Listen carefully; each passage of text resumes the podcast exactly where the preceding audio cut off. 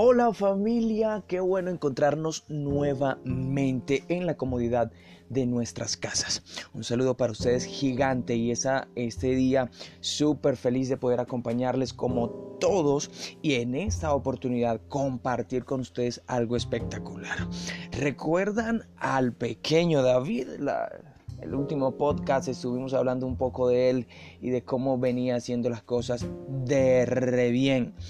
Este muchacho hay otra historia excelente de él y es cuando luego de todo lo que había hecho, matar gigantes, ser un gran soldado, obviamente ser un excelente y exitoso pastor de ovejas, pasó por todas esas cosas y llegó el momento de huir. Y llegó el momento de vivir su propia cuarentena. Había salvado al pueblo de Israel de la cuarentena de los 40 días que estaban sitiados por los filisteos y Goliat, pero tiempo después él vivió una cuarentena solito. Le tocó estar en la cueva de Adulam. Esta historia está en el primer capítulo del profeta Samuel eh, en el primer libro del profeta Samuel, perdón, capítulo 22. Así que vayan allá, chequen, vayan al link y chequen allí esa historia espectacular. Resulta de que cuenta la historia que este muchacho venía de huir de Saúl, estaba huyendo de Saúl porque quería quitarle la vida. Su gran y mejor amigo Jonatán, hijo de Saúl, por cierto, lo ayudó a escapar de un bosque y él se fue directamente a la cueva de Adulam.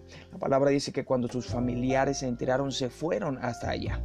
Resulta que, que él no tuvo una familia en que apoyarse, sino que aún estando en cuarentena, tuvo que apoyar a su propia familia. ¡Wow!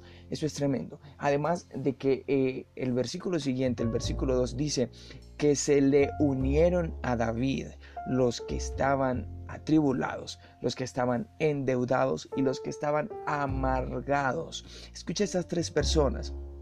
Los que estaban atribulados, los que estaban endeudados y los que estaban amargados se le unieron a la cueva. Así que mm, alrededor de, no sé, tal vez 400 personas estaban en la cueva junto a David. Estaban en cuarentena. David se metió a la cueva y allí le, llegaron allí le llegó la gente. Eso es señal de que Dios estaba con David aún en ese momento. Pero fíjese que me llama la atención. Es que en esa cuarentena David fue un hombre exitoso. Y yo quiero hablarles de eso porque la gente mide el éxito por la cantidad de resultados visibles. En el caso económico, por cuántos millones tienes y cuántos ceros a la derecha puedes tener en la cuenta de banco. La gente llama éxito eh, a la cantidad de personas que estás reuniendo. Eh, la gente llama éxito eh, a, qué sé yo, los títulos y los diplomas universitarios que tienes colgados en la pared. A eso la gente le llama éxito. Escucha, un David que supo ser exitoso, que era exitoso, fue exitoso como pastor de ovejas. Luego fue exitoso como asesino de gigantes. Fue exitoso como hombre de guerra. Y ahora estaba siendo exitoso en la manera en que estaba huyendo. Cada etapa en que Dios metía a David, él era exitoso. Dios estaba con él. Y escucha, estamos en una etapa donde Dios nos está confinando, donde Dios nos está encerrando en casa. Y a veces no encontramos cómo ser exitosos allí. No encontramos cómo avanzar en medio del encierro y no logramos, Dios mío, reinventarnos en todo esto. Y es importante que usted pueda ser exitoso en cada etapa, en cada temporada, en cada proceso en el que Dios lo está metiendo.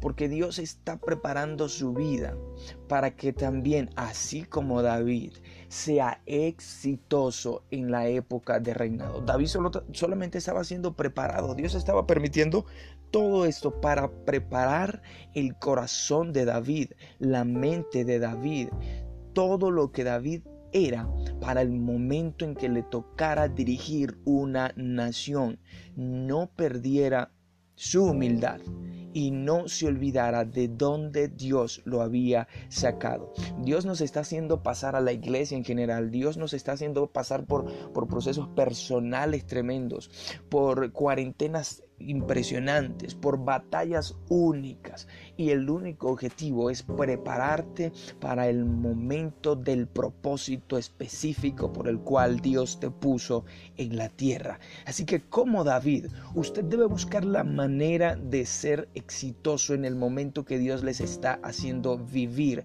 ¿A qué llamo éxito? Yo llamo éxito a la capacidad de manifestar el fruto del Espíritu en el momento en el lugar donde Dios te puso. Eso es éxito para el cristiano.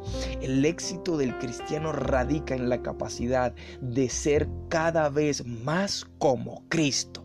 Eso es ser exitoso para el cristiano. Así que, amigo, mi, mi, pana que me estás oyendo en ese momento, sé exitoso en la forma en que Cristo se está formando en ti. Tienes que aceptarlo, tienes que abrazar este momento y decir, Dios, yo voy a fructificar aún en medio de la cuarentena. Yo voy a ser exitoso porque tú me estás preparando para algo extraordinario.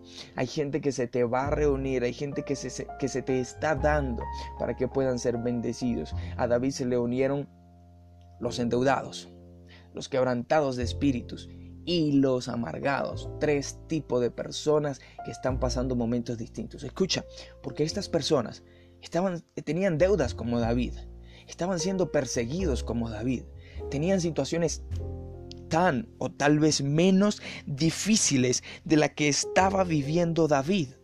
Pero ellos estaban amargados, pero ellos estaban frustrados, pero ellos estaban tristes, pero ellos estaban avergonzados, pero ellos estaban por Dios, estaban totalmente mal.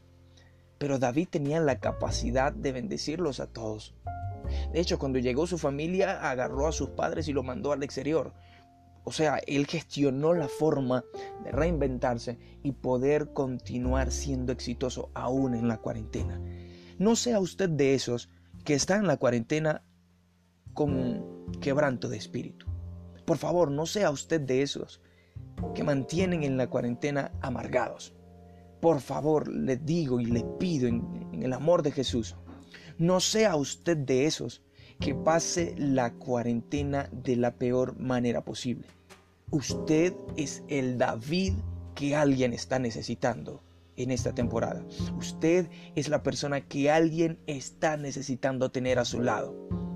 Así que, mi gente, les dejo con eso. Seamos el David que alguien necesita en este tiempo, por favor. Dios me los bendiga. Seamos exitosos. Dejemos que Cristo sea formado cada día en nuestra vida. Mi gente, un abrazo para ustedes, quien les acompaña, Jordan Suárez.